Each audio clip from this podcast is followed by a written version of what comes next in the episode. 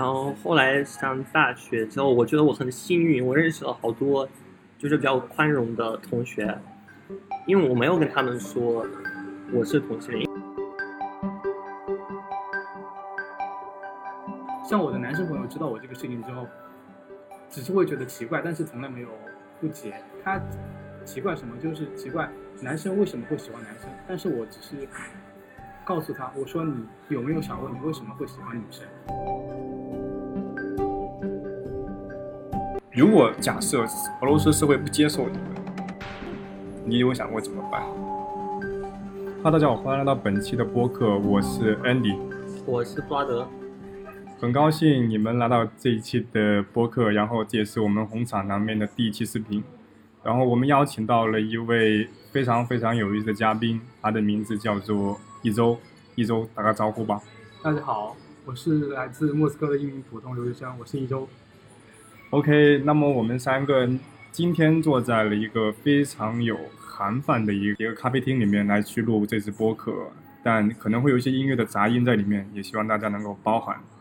那么我们本期的播客聊的一个主题会非常的有意思，也非常的关乎我们本期的主持人跟我们的嘉宾，所以我们就开门见山吧，来聊一聊同性恋这个话题。先从我们俩开始吧。嗯，对，因为 Andy 刚才有没有说一周是我男朋友？对，然后我们是，嗯、就在这里认识的。可能在这边的话，播客其实跟我们视频是不一样，因为大家看不到我们的表情跟眼神。但是我可以给大家描述一下，当弗拉德在跟大家说这段话的时候，他其实有一种嗯非常害羞、羞答答的一种情感在里面。这种情感在里面又是一种洋溢着非常幸福的的表情。那么我就开始今天的话题，后来我来引导吧，那就是关于同性恋这一个一个话题。很敏感，很敏感，呃很敏感，尤所以其在这个国家。对对，所以想聊一聊，就是弗拉德作为一个俄罗斯人，你从小嗯，接受到的教育、接受到的文化，你是怎么看待这个群体？我是怎么看待？嗯，其实我小时候从来没有就是听听说过有这样的群体，就完全不知道。可能是因为，可能是我就是出生的地方很小，是一个小城市，然后人口只有五千多人，所以我们那边也不会聊这些东西，父母更不会说。慢慢长大之后。我第一次想到我是不是同性恋，应该是在十二、十三岁的时候。但我当时当然不知道我叫同性恋，嗯我以为我可能是就是春那个叫什么春期期青春期就，是写对青春期刚开始，然后你就感觉看到谁就喜欢谁。嗯后来开始就是上网查，然后发现原来有好多人跟我一样，就发现这不是什么病，但还是没有敢就是去问父母。尤其我的父母，因为我的父母是他们在精神病院工作，对，所以我以为他们可能会觉得我是就有病，有病，对，就不太敢说。就是在俄罗斯还是比较传统的一个一个话题。对，对，我甚至试过跟一个女孩子谈恋爱，但是后来发现其实就没什么感情，没什么感觉，没什么感情。就我我喜欢她的，可能喜欢她的外表，嗯，就就嗯欣赏他，对，但是我但是我就没有觉得我可能对有，就是除了欣赏，其他都没有什么没什么感觉，对没。什么感觉。然后后来上大学之后，我觉得我很幸运，我认识了好多就是比较宽容的同学，因为我没有跟他们说我是同性恋，因为自己一直有一些怀疑。慢慢去认识之后，他们也会就开始聊这些东西，甚至有一个女孩子，呃，像我们出出轨了，嗯对，然后这可能就在某种程度上鼓励我，就给我一点鼓鼓励。后来就慢慢的接受了自己吧，也也不能说完全接受，我觉得我还在探索自己，就是还在对处于这个探索自己的过程。那一周呢？我在来莫斯科之前，我都没有接触过这个群体，我也不了解这个群体。然后在我上大学的时候，曾经也有男生表白过，但是我当时更多的是不解和疑惑。嗯我当时在想，为什么会出现这种情况？后面这件事情就慢慢的淡忘了。但但是来到了莫斯科之后，我的起源也也是因为当我在来莫斯科之前，曾经有一个学长帮助我帮的很多，然后那个学长就对我告白了，然后我当时也是处于一种感激的心态，然后就和他在一起了将近一个月的时间。后来分手以后，我相比弗拉德要更加能直接的接触到这个群体，就直接知道有这样一种呃能够直接交到相类似的人的 APP 的嗯软件，但是并不是很确定。但是我现在也不是很清楚自己的到底是什么性向，或者只喜欢男生，或者只喜欢女生，或者都是都喜欢。但是，嗯，遇见 Flood 之后，我就知道我大概就是喜欢他，但是对其他男生没有什么太大的憧憬和想法。但是看到女生，看见漂亮的女生，还是会觉得很漂亮。但是我从小生活在一个多元化的家庭，我的父母和我的家庭也对这个东西接受的比较宽广。我父母从小也给我灌输说要强烈的表达自己的观点，所以我从来都不认为喜欢谁是一件错误的事情。就和现在网络上流行的说，嗯，大家都是第一次做人，嗯我为什么要勉强自己？可能大家会很好奇一个问题，包括我自己，就是在同性恋这个群体当中，或者无论是男生还是呃男生，还是女生还是女生，就是感觉上他是跟男生跟女生是一样的。我想问一下你们两个，我肯定不一样，我肯定不一样，因为我觉得我和女生我从来没没有那种，嗯、心要跳出来的感觉，嗯对，没有，就第一次认识的时候不会害羞，其实我是觉得，就可能如果我主观去判断，其实无论是同性恋也好，还是普通的情侣，嗯，其实本质上感觉是一样的，或者更加深厚。有没有这种感觉？就是你们可能会比，就是接触到异性感觉会更深厚一点。你觉得哇哦，那种触电的感觉或心跳感觉会比你一般的爱情会会更加的活跃，更加的让你其实我觉得都差不多，但是其实我总觉得，你觉得这种感情特别的浓烈，可能是由于本身就是各个国家、各个社会对这个同性恋的这个观点，它接纳的程度不同，但是并没有完全开放的接纳。所以，当你找到自己同伴的时候，你会有一种欣慰感和抱团感，可能你也会觉得格外的珍贵。这也是有一个方面的。对，而且你一直感觉你在玩游戏，就是你你嗯每次要躲别人，要隐藏这个感情，嗯然后在可能在别人面前就感觉是一个 secret relationship，对，然后大家都不知道，周围的人都不知道，你的父母不知道，的就是这个世界它只属于你们俩，对，也就这种感觉。刚刚你也聊到有关于这个所谓的秘密游戏，嗯，你有没有觉得这个其实是个双向的意思？就是你们没办法去公开自己的关系，嗯你没办法很在大街上就表达自己的爱情，嗯或者做一些亲密的动作，因为你会换来一些可能大家的不理解，甚至是更加冲动的一些行为举止。对，我觉得刚开始还好，但时间久了确实会想，就是对整个世界表达你的感情。我也觉得这其实是有一种过程，因为当我和你谈恋爱的时候，我前期并没有这种感觉，但是到中期的时候，我会有一种强烈的需要别人认同我的这种感觉。嗯但是当你和我谈需要自我接纳的时候，我就发现，如果当我公开这件事情无法对我的人生造成威胁的时候，我就会大胆公开，因为我觉得，如果你真的能做到自我接纳，在它不影响你的生活的情况下，或者说当你足够强大到它无法影响到你的生活的情况下，你是可以选择公开的，并且在中国的这种大环境情况下，台湾、香港，它嗯都已经对这个东西有了很大范围的宽容，所以我觉得，如果能充分的做好自我接纳，其实这个社会上有很多人每天有很大的压力，大家都很忙，对，没有人会来顾及你做了什么什么，你最多也就是成为别人饭后的谈资，那有什么重要呢？你过好你自己的生活就可以了。所以我就我的观点一直现在就保持这样。我觉得如果我有爱人，我一定要和我身边重要的朋友说。至于那些普通的朋友，就是看交往的程度吧。但是我觉得能够做到公开是一件很好的事情，因为我也觉得可能是对双方和对自我的认同感的加深，以及是对双方一种负责任的行为。那我觉得还是要看国家，因为在俄罗斯真的有好多人，他们就是不敢，我也不敢对可能一些朋友说，当然是，不是因为我怕他们的反应，我只是怕失去他们。我知道他们会可能就是不会理解，但我也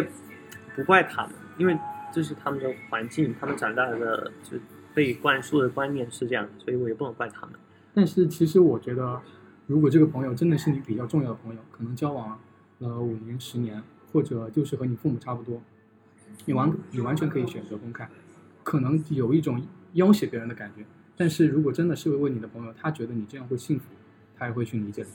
像我身边的朋友，我在和你交往之后，我基本上和我身边所有亲密的朋友都说了，大家都没有很惊讶，可能是因为性格的关系，我所接触到的朋友都是那种觉得都很好。像我的男生朋友知道我这个事情之后，只是会觉得奇怪，但是从来没有不解。他奇怪什么？就是奇怪男生为什么会喜欢男生。但是我只是告诉他，我说你有没有想过，你为什么会喜欢女生？是因为你的荷尔蒙，还是什么？我说这种事情，我觉得喜欢一个人应该是喜欢一个灵魂，但是你的灵魂无法决定你是住在一个男生的躯壳，还是住在一个女生的躯壳。我觉得这段话说的非常的好，这其实也就真的是戳中了我就是所有这个群体中的一个内心，那就是你选择爱的自由是你自己的权利，但其实可能我觉得在中国或者在大陆吧，大家对于接纳的程度像你刚刚说那大家都很忙，生活都很忙碌，大家其实可能会对你投来异样眼，但我感觉他是不会给你做出一些很特别的行为举止，因为我们的文化中。会觉得傻啊，傻意思就不管这种事情，就是可能会觉得很正常，大家可能会不解。但是呢，在俄罗斯的独特的文化当中，多民族的文化、多宗教的文化中，它所形成的一种激励或者反应，它是特别过激的。因为我在网络上之前看过一个视频，就是一个测试吧，街头测试，然后是两个男生和两个女生，他们分别做测试，他们在大街上牵着手就这样走，然后呢就被。走过的路人就撞开，或者直接从他们中间这样把他们的手牵就撞开，然后男生跟女生都是这样，因为社会的群体他不接纳你，嗯，他觉得你是一个异类，嗯，在这一点的话，我觉得弗拉德心中一定是有非常大的压力在存在，因为可能我们生活在不同的文化当中，但是呢，你对于自己国家的文化肯定是比我们更深，所以你接受的感受肯定比我们更多，嗯哼，所以你怎么去？去去有没有想过去一个很具体的解决方案？就是如果假设俄罗斯社会不接受你们，你有想过怎么办？我哇，这个问题真的好难，因为我我其实很爱这里，就我爱这个国家，我也不想因为，但我又不想就是一辈子承受这种压力。对，嗯，也不想。我不想隐藏这感情，所以我觉得目前唯一的办法就是离开，或者我我也不知道这是种妥协或者认输吗？对对，可以这么说。对，因为我们我觉得你刚才说的就是我们的文化最大的就是影响人思维方式的呃因素应该是宗教，宗教到现在还会有对。尤其是我们现在，就是我我我父母，虽然我父母很年轻，他们只有三十多、四十多岁，嗯，他们还是就是因为受到宗教的影响，还是会这种观念，而且就是他们完全不能接受，是不在他们能理解的理解范围内。对对对，就他们感觉把你看看看待是一个外星类，对外星异类，对对对对对对，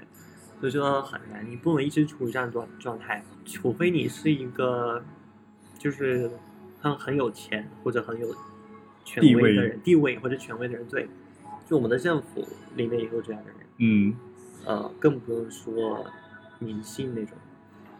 对，然后大家就在我这种机会，他们就是会，嗯，他们这里存在的是不会说什么，他们不会讨论，他们觉得你你不讨论，那你就不存在，就跟我没有关系，你知道，但一旦他涉及到你的家人或者你的朋友，他们就会。会砸，你知道你知道他为什么不会去讨论这些高官或者议员吗？因为你的讨论对别人并没有什么影响，别人已经站在了你追一辈子都追不高、都追不到的高度。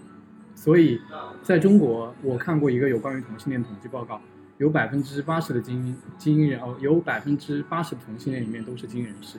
因为它是一个向社会不断证明自己的过程，嗯，证明我和别人没有差别。甚至我能比别人做得更好，所以才会出现这种情况。所以当一个人足够强大到，就是即使我与你不同，你也必须需要依靠我的时候，那么你就没办法。为什么要向他们妥协？他们也可以向我们妥协。当然，这种关系总是在不断的改变的，所以你也总是需要不断的攀爬，不断的前进。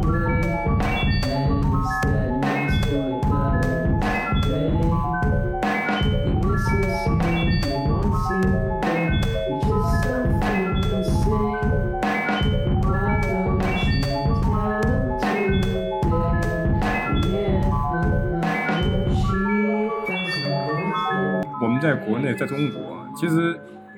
我不知道像一周你们那边的，就是中学教育、高中教育有没有讲过这个群体。反正我记得是我们是没有接受过，或者我们老师根本就不提这种事情，完全不提。至于性取向这个群体，中国的，至于我们那一个年代的教育，您如何进，就是性教育都普及的很少。对对，更何况说这种教育了，然后再加上你们刚才谈到了为什么俄罗斯最近就是可能在近十年、近二十年或者近五十年，就是往后倒退五十年，为什么一直对同性恋的态度如此的恶劣？第一个是和他的宗教有关系，东正教和基督教同属于一个大支教。然后为什么会这样？去由于第二次的世界大战，人口你，你们都知道，第二次世界大战的时候，俄罗斯不光是连男生、连女生，甚至连小孩子都要去参加嗯哼，战斗。在第二次世界大战的期间，俄罗斯的死亡率曾经达到百分之九十八。在一八九几年的时候，据我上次做了一个课程分析的时候，我了解到那一年俄罗斯的出生率仅有百分之三，一百个人里面才能活下三个人，所以再加上有大多数的女孩子又待在家中，从普京执政开始吧，俄罗斯的人口嗯男女比例就一直是失调的。曾经不是是中国一直在传吗？说，呃，俄罗斯的男女比例是，呃，一个男生十个女生的情况。当总统向大家大肆的宣传这些的时候，再加上你们宗教本身就有这些原因的时候，久而久之，群众就会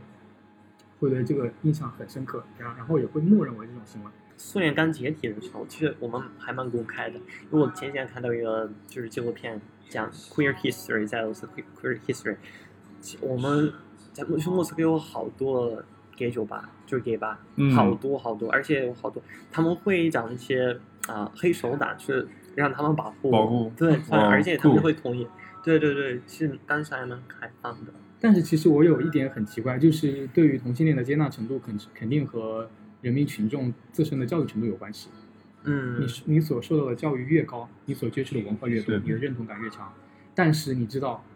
俄罗斯是全世界教育普及率最高的国家，为什么会出现这种情况？我不知道你你们有没有看到，就是，嗯、可能因为要投票嘛，我们昨天刚有那个投票，然后他们会呃，就是他们拍了一一篇广告，然后这个广告是讲的，就两个、呃、男生，就是一对情侣，就是同性恋，嗯。呃，来到了一个孤儿院，然后说我们要去领养一个孩子，对，然后领养之后，他们就看呃，就是大家看一些护士的，就是孤儿工作人员的反应，嗯。然后他们就就震惊了，说这么这么会讲，然后他那个人问问他们，你们是想要就是生活在这样的俄罗斯吗？你们想要的话呢，你们就去呃，就是俄罗斯念啊，不要不要不要投赞成票对对对反对对对对。但难道他们不觉得我们这个国家是这么强大的国家，就普京总是强调的？那我们为什为什么到现在还有这么多孤儿院？这些年，包括我，我觉得九零后这一代，对于生孩子或者所谓的丁克一族，就嗯生育这问题，当然讨论到，可能至少我个人是特别不敏感。我觉得很有压力吧，在中国生孩子是一个非常非常有压力的事情。所以呢，我觉得可能像回归到自我的状态，你喜欢谁也好，还是你选择生或不生，我觉得这都是你的个人选择。对，而且这不是不是有没有孩子的问题。你如果你是一个就是同性恋，也可以同样有孩子。但是你，但他们可能觉得哦，你不符合这个自然规律，啊你们孩子不是一个不是一个不是一个从零到一，而是一个从一到一的一个过程，就是你们只是从地方领养而已。不是领养的，不是说就是那个 echo 啊，你啊，echo，呃，那个人工受孕这个，然后女生更容易，而且我就我觉得很奇怪，我们俄罗斯有好多就是单身妈妈，特别多，就没有是是，没有父亲的家庭，然后这些孩子也是被两个女生带大的对，那不是一样的道理吗？为什么两个男性就不能，或者两个女生就同性恋？聊到这个话题，关于带孩子，其实你们两个有没有想过，未来你们如果真的去领养了一个孩子，或者其他的，没有，我没想过没事过，你你这还有点深了我这个话题我不敢想我 未来是我走一步看一步嘛。走一步看一步。对，我，我觉得这个也也很好。我不知道宇宙可能有有想过有这个问题，我没有。我我觉得这种事情应该从长计议，但是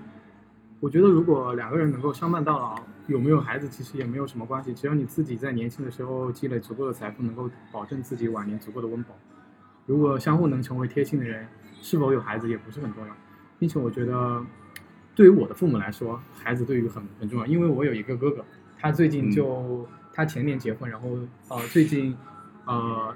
我嫂子怀孕，然后全家人都很欣喜，但是我不太明白这种欣喜，我不，你看你的孩子生孩子很开心吗？我不是很理解，我总觉得如果我作为一个父母，以后一定会有自己的子女的话，我就希望子女能够开心就好。至于孩子，孩子这个东西，我觉得顺应自然规律吧，就是你觉得孩子能够成为你生活中的点缀，就就是或者能够让你的生活过得更好，你就我们说可以就是一起去领养，或者去通过先进的技术来产生一个属于我们自己的孩子。所以对于这个话题的话，我没有什么太大的意见，我觉得并不是我人生中所必要和需求的一部分。那父母不会就是催催婚吗？让你快点结婚生孩子？是的，会有，但是很少，因为如果当你能足够说服到你的父母的时候，你的父母就会妥协。我的父母就这样，我父母以前叫我去相亲，说相亲之后又有什么结果呢？我说喜欢，我说是是否喜欢一个人是自己决定的，并且我也总提倡我的父母，我说你为你的孩子付出了这么多年的青春，你的老老年生活，因为应该都要自己过，因为我总觉得中国父母。特别是中国传统父母，他喜欢把自己的心血全部扑在自己孩子身上，是的，以至于孩子结婚以后都要帮他去带孩子。传统观念里面，我就是我要去带你的孩子，但你有没有想过，就是你有没有有你有没有过你自己的人生呢？当你把你所有的前期人生都付诸在你孩子的身上，一旦你孩子有一点有有有有一丁点做的让你不满意的时候，你就会埋怨埋怨孩子，我为你付出了这么多，你为什么不能如我的愿？所以我觉得，我就常和我说。常和我父母说，我说我希望你老了以后能去自己学学书画，去旅游，过自己的生活。对，你要有应该有自己的生活。如果你哪天说儿子，我今天要和大妈去跳广场舞，生日就不陪你了，我觉得这是一件很开心的事情，嗯，因为你有了你自己的生活，这样对我的人生也会注意很多。那我好奇，嗯，我知道中国就是有一个概念，我我忘了中文叫什么，行婚吗？就是啊一行婚个男同事会，然后有一个啊男的，然后结婚，对这个话题父母。那你们你们俩会，嗯，我们俩你我你假如 假如你嗯就是面对这样的选择，你会选择这样的嗯新婚吗？如果如果按照我个人家庭嘛，如果我假设我现在今天的状态的话，或者像一个同性恋状态的话，我觉得我可能我可能会吧，我会完成老人家的一个愿望，嗯然后之后我再选择离开，去更远的地方过上我自己的生活。嗯因为我们家很传统，特别传统。我刚笃定我我父母一定接受不了这个东西，他们会，我觉得我爸会拿出皮带抽我。所以我我希望他们俩是开心，这是第一前提。所以呢，我会想办法，我会有以试探性的边缘去讨论这个问题。如果他们的回复是一个红色的，嗯嗯哇，谢你理解啊。嗯那我会我会以一个最最折中的方案继续下去，我不会对着跟父母讨论说，OK，我就是这种人，你必须要接受我。嗯，我觉得他们会，他们会很伤心，嗯他们反而会会会会可能会伴随着这个这个这个感受会一直到老，然后这样子。会不会是跟你们的就是这个儒家文化是有儒家对儒家文化是有很大的关关系真的会考虑父母的感受。对啊，所以这我就是为什么一直让我父母去过自己的人生，因为当你把人生都付诸在自己身上的时候，孩子就显得没那么重要，并且我个人观点，如果不是父母，如果你喜欢被我欺骗，那我就欺骗你；嗯嗯，如果你希望善意的谎言，那我就用善意的谎言；谎言，如果你只只想蒙蔽自己的内心，听到自己你想要的结果，那我可以满足你。嗯但是如果你想听到你孩子的真实意愿，我也会去试探他们。他们如果表达出强烈的反感，我以后我就不会再提这个话题。你总有垂垂老矣的时候，当你垂垂老矣的时候，你如果想抱到自己的孙子，或者想看到自己的子女结婚，如果是在你就是即将病逝的时候，我可以满足你这个情况，但是这也只是满足你个人的心愿。但是我总觉得这样的父母，你不能说父母自私，但是也有自私的一部分。你也不能说孩子自私，孩子是由父母带大的。我总觉得大家都要互相妥协和互相退让。但是我因为从小我的家庭我是家里面最小的孩子，所以基本上受的宠爱比较多。我就是一个想怎样做就怎样做的人，但是我大部分的时间还是会考虑到我的父母。所以如果我将来面临这种事情的话，我以我的性格，因为我怎么说吧，就是可能自我比较自私，所以我现在一直在嗯培养我的父母，让他去接受自己的生活。那如果你的父母说，就是他们完全不能理解，完完全不会接受，说我们不要这样这样的儿子，那你会怎么办？你会选择就是呃说服他们，还是我我做事情做得很绝，我可能会计算到我从一岁到二十五岁你所给我付出的全部费用，然后再折算给你。如果我和你的亲情还是保持在，如果你不能理解我长期的岁月，嗯我也觉得就是我只能就是因为你毕竟是我的父母，我会一直一直的去求你理解。但是哦你不能理解我，我也还是会这样做，因为这是我自己的人生。嗯所以我还是会选择告诉我的父母。只是，但是我始终有一个观点，可能也是我自己很自私吧。如果你的父母真的爱你，觉得你这样幸福的话，我至少觉得我的父母应该会接受我。我觉得像一周的想法就就特别西方化，就是遵循自己的内心，他肯定会有一个循序渐进的方案来去引导父母先过自己的生活，其次再去让他接受这个群体。嗯我觉得这是很好的方案。对于弗拉德来说，他有点，我个人感觉有点迷茫，你不知道如何下手、对，去应对这个发应对这个情况，嗯。你不知道怎么跟父母去解释，或者怎么去用一个很好的方案让他嗯。去尝试接受你们，然后你也不知道这个社会跟这个国情中如何去接纳你们这个群体。嗯我个人的旁观的视角觉得 OK，你有点像就是跟着一周在走，对就是因为我觉得你先要，就是我们这个年纪，你先要就是立足，经济独立，嗯，然后再去做这种决定，就是你至少会有一定的保证，对让你是不会对就是当你做出一个很难的决定的时候，你永远要有 Plan B，就是你要有足够的支撑，就是当别人都不理解你或者尝试把你击垮的时候，你有足够的支撑能够支撑着你，无论是经济啊、感情啊，就是那就没有问题，至少你能在某些方面得到温暖嗯。就可以。听完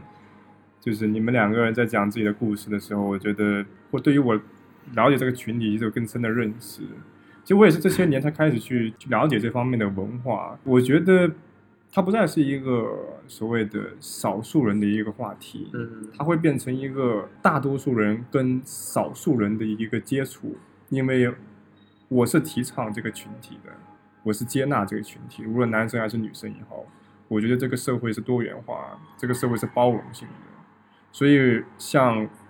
像弗拉德最开始在视频中公开给大家讲这个消息的时候，我一开始是很惊讶，其实我很开心，因为因为我知道你讲这句话的背后是有多么大的压力，然后你特别的勇敢。记得我那时候跟你见面的时候，我们俩聊天的时候，嗯我们俩都还是，我就哇，我特别欣赏你，我觉得特别勇敢，说出这个东西。我觉得当你说出去之后，我觉得真的是你不断的在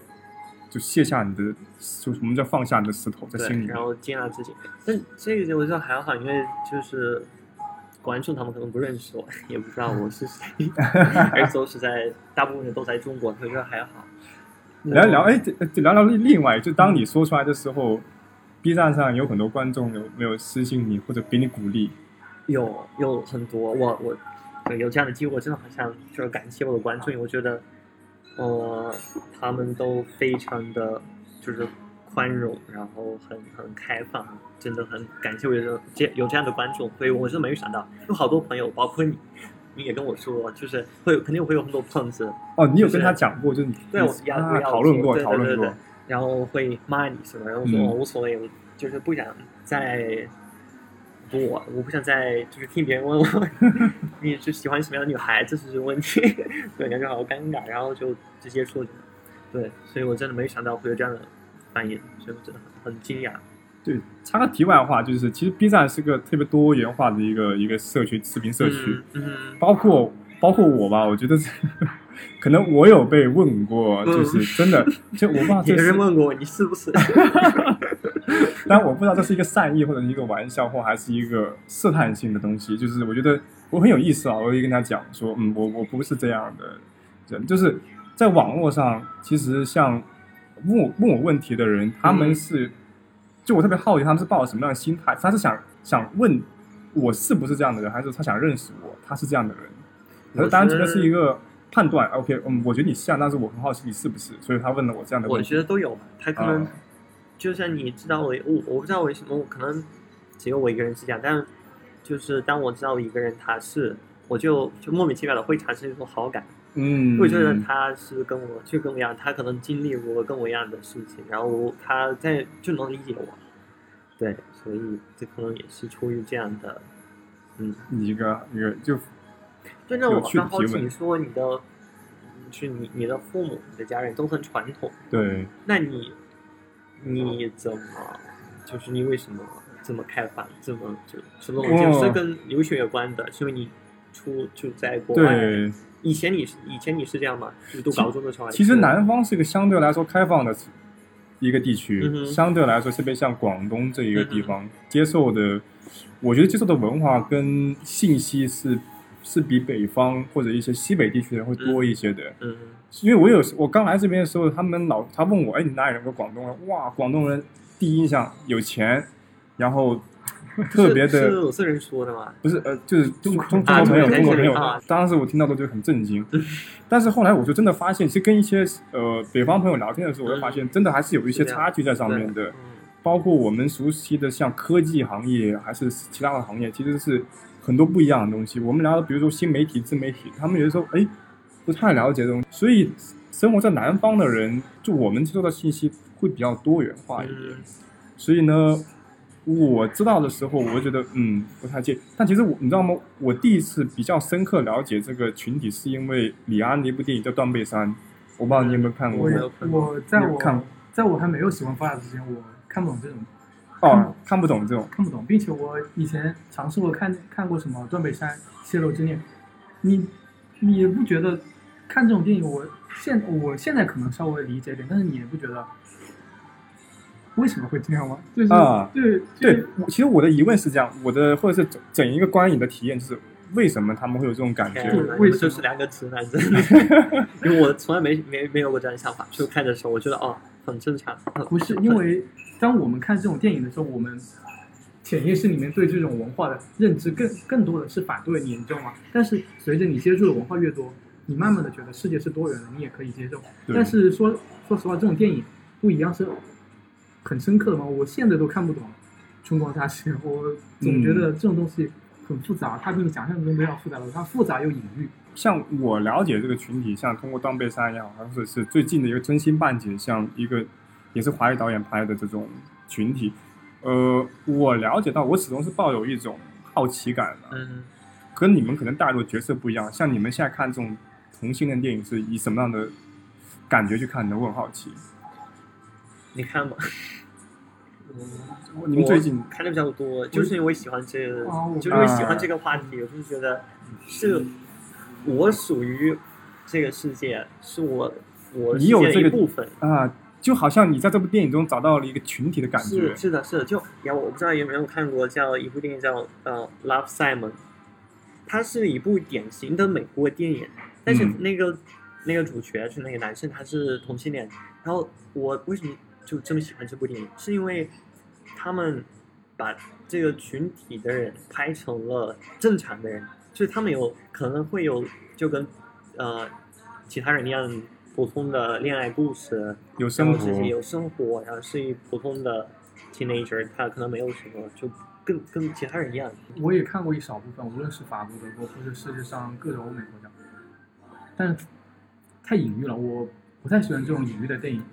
结局最后可能就是错失，或者永远都没有走到走到长久在一起的那一步，并且我有啊，那个 Life Simon 就是这样。我不太喜欢，就是韩国和中国照，还有还有点像，嗯就是亚洲的那种呃同性恋去拍的那种，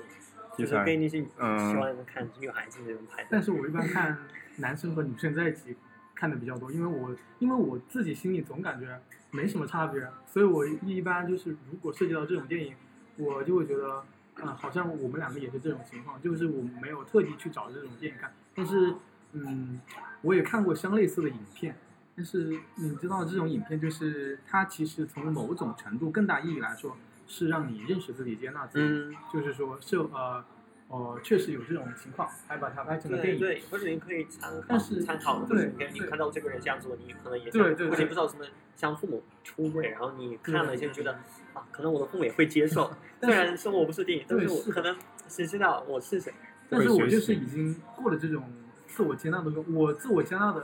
时间非常快，大概就是我以前大概和你在一起之前，一直都是在谈女朋友，但是我感觉怎么会怎么说呢？就是和男生谈恋爱要更加热烈，我也不知道为为什么和你谈恋爱这么热烈，但是和其他女生大概以前都是被动式的在谈恋爱，但是和你应该是主动式的在谈恋爱，所以我就觉得恋爱好像就只是换了一个人谈恋爱，就是嗯只是。我就感觉男生和女生是一样的，并且我们和大多数的，因为我了解过同性恋的这个群体的话，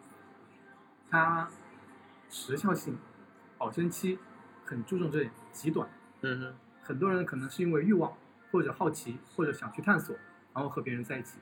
其然后他可能就是新鲜感过了，然后就觉得哎好像也没什么，我要换个人试一试。但是我和弗拉德的交往过程一直是极其平淡而且极其缓慢。我们和普通所有的男女情侣一样去吵架，嗯，去就是各种生闷气，我们也没有说什么一见面就去做一些很亲密的举动，我们没有，我们都是像那种正常情况下一步一步一步慢慢的去循来，序渐进。所以我就一直觉得，呃，在这一点方面我们是做的很好，因为我们就是从来没有说我们就是想尝试新鲜感，我们就是他应该怎样就去怎样，就感觉经历了一个比比较自然的恋爱过程，所以我就没有去看这种同性恋的电影，也看的比较少，因为我觉得好像他反而会让我觉得同性恋好像就是一个特殊的群体。嗯哼，但是其实我在我的认知里面，好像大家都是一样的，只要自我接纳，是呃，就是没有对人生造成威胁，好像就对我来说，社会的观点没有那么重要，因为我觉得自己生活在这个社会中，你虽然受社会的束束缚，但是生活还是得你自己过。嗯，开心也是过，你不开心也是过，你干嘛要把自己弄得这么不开心？再说你会有不同的生活嘛，就是你可以尝试其他的方式，让自己更加开心。你这里得不到心理的安安慰和包容感，其他方面可能可以。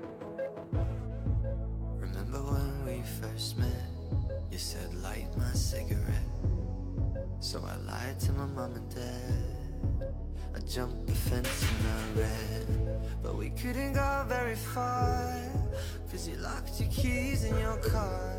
So you sat and stared at my lips. And I could already feel your kiss. All nights and daydreams. Sugar and smoke rings. I've been a fool for strawberries and cigarettes. Always taste like you. Headlights on me.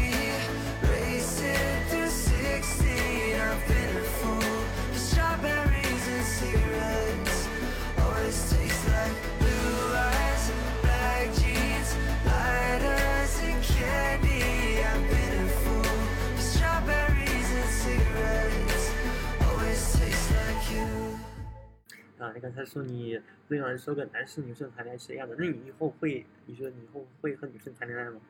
哇，你这个问题很尖锐。突然好奇。嗯，但是我现在看着好看的女生，我还是会心动，我是会心动，哇，哎，这是一个很神奇的感觉，就是因为她确实很好看，你不觉得有的小姐姐，哎，我对不起啊，就是就是确实很好看吗？就是她性格又好，然后又嗯长得好看，但是有没有想有一种占有欲，就是就表现上一个所谓的雄性的感，就是占有它？啊，有啊有啊也有啊。但是你但是你知道这只是一种新鲜感，过眼烟云这样对对。新鲜感，因为你生活中你会遇到很多这种人，所以我总和发来说，你人生中你会遇到很多不同的人，不同的人，你可能会遇到比我更好的，或者会遇到更糟的，或者也会遇到其他女生、其他男生。但是你如果现在当时下定决心做了选择，你就做好选择。只是每个人的恋爱观不同。至于你说我以后会不会和女生在一起，我觉得很有可能啊。为什么不可能？因为我现在还是有这种心动的感觉，嗯，但是就目前来说，我还是很爱很爱你。太甜了，这个可以剪掉。我我我给大家我给大家描述一下这个画面感，就是就是我们现在是坐在一个一个圆形桌上，然后就当一周跟弗拉德在聊天的时候，他们俩是对视的，然后作为一个旁观者，我跟你很好的跟大家证明，这是一个一对恋人的眼神，一对恋人的一种感觉，所以我也想真的很借助就是我们这档播客的节目去跟大家去表达一或阐述一个非常真实的想法，那就是这个群体它就在我们身边，它就在我们附近，他没有什么不一样的，大家也不要去对他们投去异样的眼光，尝试接纳和包容，也尝试那些人去去认清自己，去了解真实自己，做出你想法中的那一个选择。那么，播客的最后一个问题，我想问你们两个，对于同性恋这个群体，你们未来有什么看法或者规划吗？你是说我们两个的看法和规划吗在就这个群体吧，这个群体，嗯因为你们是这个群体的一份子，或者你们希望我们普通人怎么去更好的和你们在一起？我相信你不用，就是不用，就是想我该怎么跟他们相处，因为你刚嗯才说我们是普通的人。对于未来，我觉得我很难。我觉得在这个国家，在俄罗斯真的很难说，因为你不知道明天会发生什么。因为我们现在的政府，你们大家都都知道比较保守，嗯所以我觉得学会